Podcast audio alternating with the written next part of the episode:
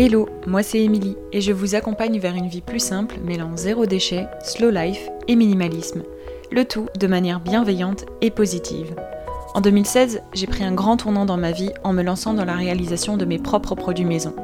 Et tout s'est enchaîné super vite. J'ai ensuite découvert le mode de vie zéro déchet et je me suis intéressée de plus près au minimalisme. Et c'est vite devenu les thématiques principales de mon blog With Emily. Depuis, j'ai créé un quotidien qui me correspond. Un mode de vie plus simple pour à la fois réduire mes dépenses, mais aussi me simplifier la vie et enfin allouer mon temps précieux aux choses les plus importantes. Avec ce podcast, je vous partage tous mes conseils et retours d'expérience pour que vous puissiez mettre en place un quotidien plus simple et qui vous correspond.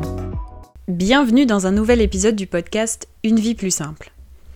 Aujourd'hui, on va parler organisation des fêtes de fin d'année, parce que c'est totalement la période. Alors je pense que vous le savez maintenant, mais le mode de vie plus simple, minimaliste et zéro déchet ont tous comme point commun de nous faire repenser nos habitudes, nos achats et notre point de vue sur les différentes périodes de l'année, et Noël n'en fait pas exception. Depuis quelques années maintenant, j'ai décidé de changer mes habitudes de consommation.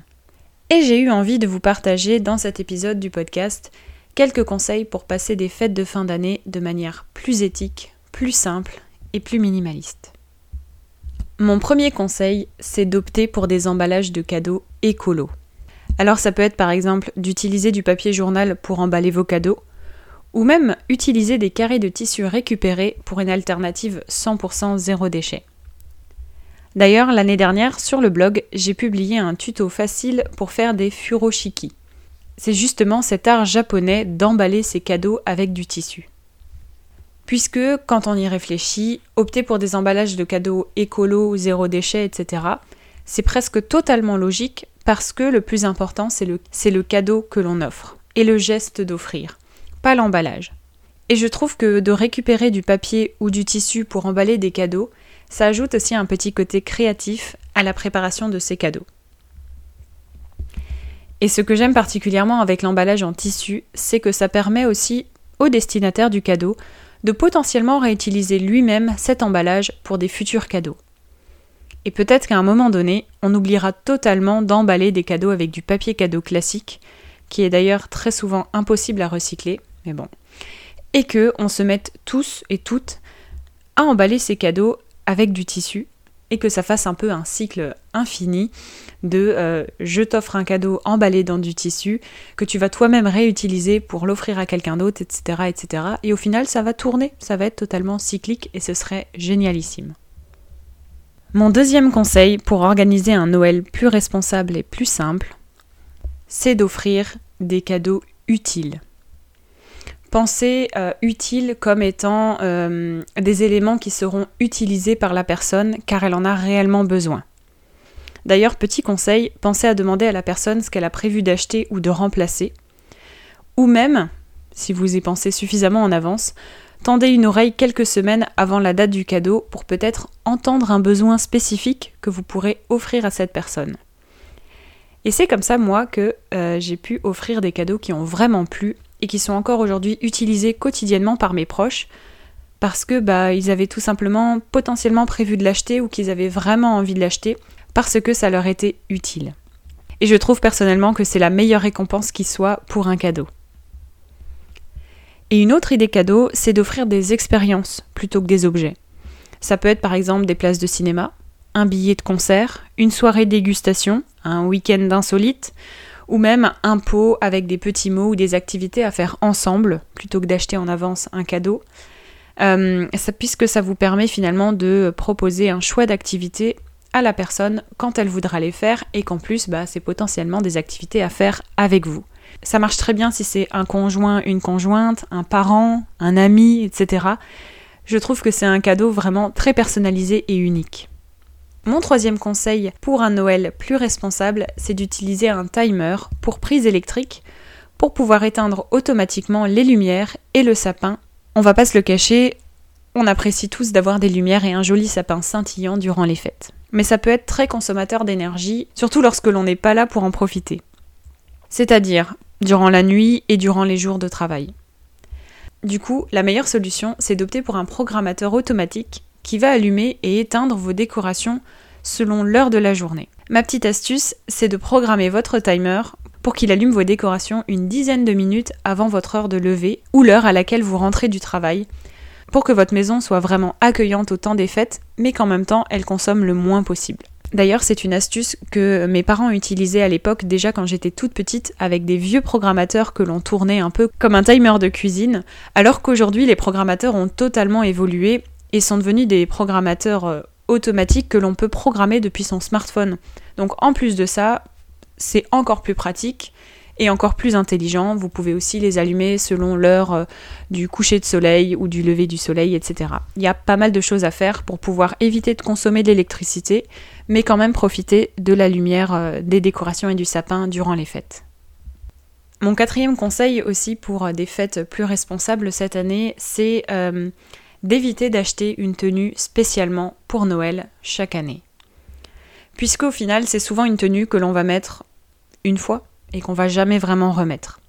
Préférez du coup emprunter des vêtements, que ce soit à l'un de vos proches, ou même de faire un échange de vêtements festifs avec cette personne. C'est-à-dire, regarde dans mon dressing et je regarde dans le tien, et puis on se prête chacun euh, une ou deux tenues festives pour cette année. Ça permet totalement de recycler et euh, de réutiliser des vêtements euh, sans avoir à en acheter.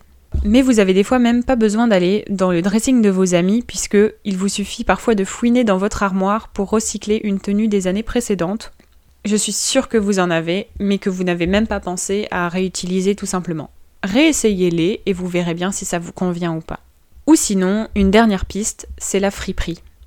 Et cette dernière piste, c'est une bonne option si vous n'avez absolument rien à votre taille pour les fêtes. Mais mon conseil reste de toujours avoir une tenue sobre dans votre armoire, mais suffisamment festive pour qu'elle puisse être utilisée pour plusieurs occasions dans l'année, que ce soit des soirées, des fêtes, des repas de famille, des fêtes de fin d'année comme Noël, Nouvel An, etc., etc. Il y a largement de quoi faire au niveau euh, sobriété, simplicité, mais aussi vêtements festifs pour pouvoir les réutiliser plusieurs fois. Et enfin, dernier conseil pour organiser un Noël plus responsable cette année, c'est de réduire le gâchis alimentaire. Puisque souvent, pendant les fêtes de Noël, on a tendance à cuisiner une trop grande quantité de nourriture. Et on le sait tous, les fêtes de fin d'année, c'est synonyme de repas en grande quantité, de nombreux plats différents pour un peu voilà picorer, avoir des accompagnements différents, un peu festifs pour changer les choses. Mais malheureusement, c'est aussi une période où le gaspillage alimentaire monte largement en flèche. Pensez donc à préparer la juste quantité de nourriture pour le nombre d'invités que vous accueillez pour les repas festifs, donc Noël, Nouvel An, etc. Et si vous avez du mal à vous projeter au niveau des quantités, et c'est normal si vous n'avez pas l'habitude, je peux vous donner une piste assez originale, c'est de prévenir vos invités de ramener une boîte de conservation de type Pyrex ou Tupperware pour ramener chacun une portion de ce qui restera en fin de soirée. Ça peut être du dessert, des entrées, euh, des portions du plat principal, etc., etc. Et en plus, ils peuvent repartir avec bah, ce qui leur a le plus plu ou selon leur goût, selon leurs allergies, selon leur régime, etc., etc. Et surtout, pensez aussi, même si vous ne pensez pas à les prévenir de ramener une boîte de conservation, mais pensez à leur demander de repartir avec une portion de la nourriture qui s'abîme le plus vite et que vous n'aurez pas le temps de vous-même consommer en intégralité. Je pense notamment aux fruits de mer qui sont très souvent consommés durant les fêtes de fin d'année et qui ont du mal à se garder euh, encore quelques jours par la suite. Et puis ce serait dommage de gaspiller ce type de nourriture qui en plus coûte assez cher finalement. Et puis en plus de ça, bah, je trouve que c'est bien sympa de partager avec ses proches le, le, reste de la nourriture plutôt que de garder tout pour soi, parce qu'on reste entièrement dans l'esprit des fêtes avec le partage.